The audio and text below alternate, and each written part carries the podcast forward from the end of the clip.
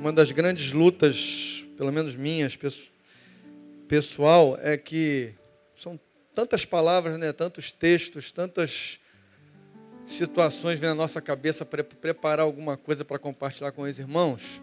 E é difícil entender de Deus o que é para ser falado, né? É uma luta, né? Tem os mais espirituais que é fácil. O cara sentou, vem um anjo em cima, escreve para ele tudo, né? Mas para mim não é não, para mim demora um pouquinho, tem que orar, perturbar Deus um pouco.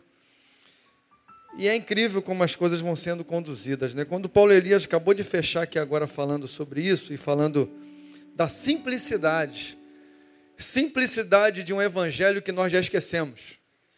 Simplicidade de um evangelho que Jesus viveu na prática. Eu li um livro há muitos anos atrás que marcou a minha vida, que foi simplesmente como Jesus.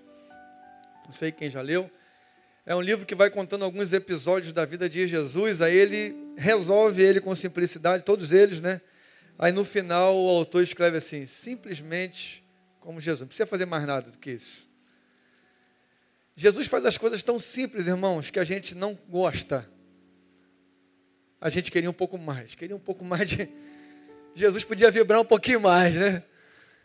As coisas vêm, aquela avalanche, aquela confusão. Jesus dá só uma palavra. Só uma palavra?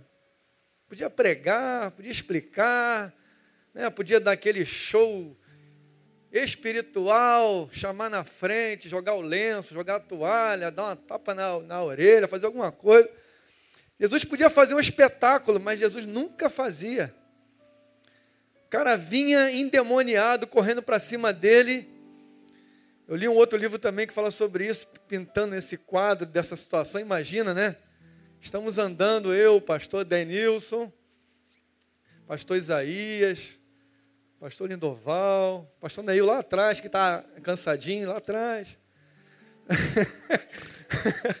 pastor Paulo Elias, pastor Euler.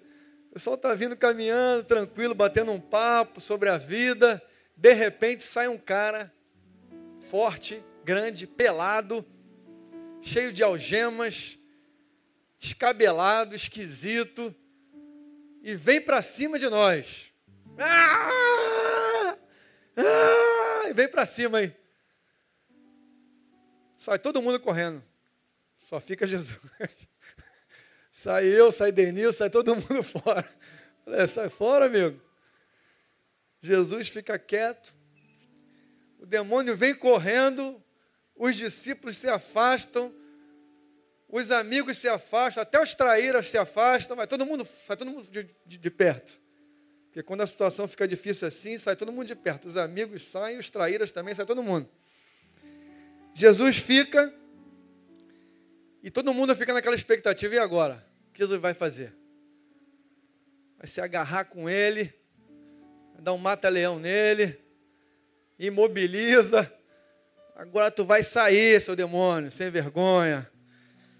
E começa, clama aí, chama os discípulos, clama aí, vamos clamar. Levanta as mãos, vamos orar. Jesus não faz nada, Jesus fica parado. O demônio é que para. O demônio que se incomoda, Jesus não está fazendo nada. Eu não falei nada contigo. O demônio que olha para ele, o que, que você está vindo aqui me perturbar? Jesus está vindo perturbar ele ou ele está vindo perturbar a gente, né?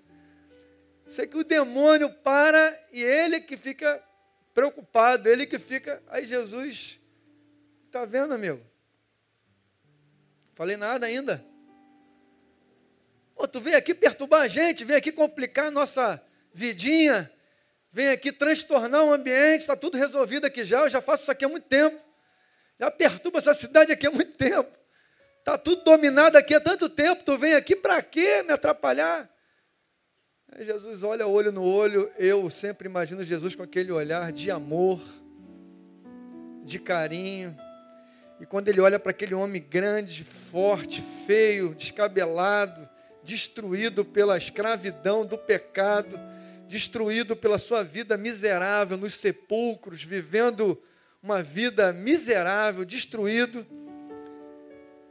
Eu não vejo Jesus com raiva, não vejo Jesus querendo fugir dele. Pelo contrário, Jesus olha para aquele homem e vê quem realmente ele é. Jesus consegue olhar através daquela imagem vai lá dentro do coração dele e fala assim: esse cara precisa conhecer uma nova vida. Esse cara precisa conhecer que existe outra maneira de viver, que não precisa ser tão miserável, não precisa sofrer tanto.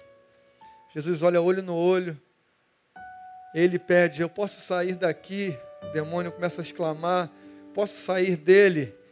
ir para os porcos. Jesus olha, faz nada demais. Pode ir. Pode ir. Simplesmente pode ir. O demônio sai, o cara volta a si, vida continua. Jesus falou: agora vai para sua casa. Leva uma vida natural uma vida simples, mas uma vida de paz, uma vida de liberdade. Vai para casa, filho. Deus te ama. Quer te dar uma vida bem melhor. Nunca mais ser escravo, mas ser senhor da sua história. Nunca mais viver algemado, mas viver livre livre para adorar livre para amar, livre para cuidar da família, livre para abraçar a esposa, livre para abraçar os filhos. Livre, só isso. Vida de liberdade. Simplesmente isso. Mas como o pastor Paulo Elia disse, nós nos embolamos nas nossas próprias filosofias ou como a música disse, tropeçamos no nosso cadastro que nós mesmos amarramos. que, que interessante, né? Que verdade. Nós tropeçamos nos nossos próprios cadastros que nós mesmos amarramos. Nem o diabo tem nada a ver com isso. O diabo se tornou a nossa saída para todas as lambanças que a gente faz. Para todos os nós que a gente dá, chegou nosso nossa válvula de escape, diabo, Satanás. Nós que amarramos o cadastro, mas a culpa é do diabo. Aí Jesus vem simplificar. Jesus simplifica tanto que incomoda a gente, irmão. Eu não, eu já, já, já percebeu isso? Já sentiu isso? Alguém? Está tão simples que, ah, rapaz, é só isso mesmo que eu vou precisar fazer? É. E eu preguei domingo passado e falei um pouco desses eventos, e eu admiro Jesus demais, demais, e eu queria que você lembrasse disso, porque a gente tem vivido um evangelho tão fantástico. Eu vejo alguns pregadores, mas o cara é tão bom, meu,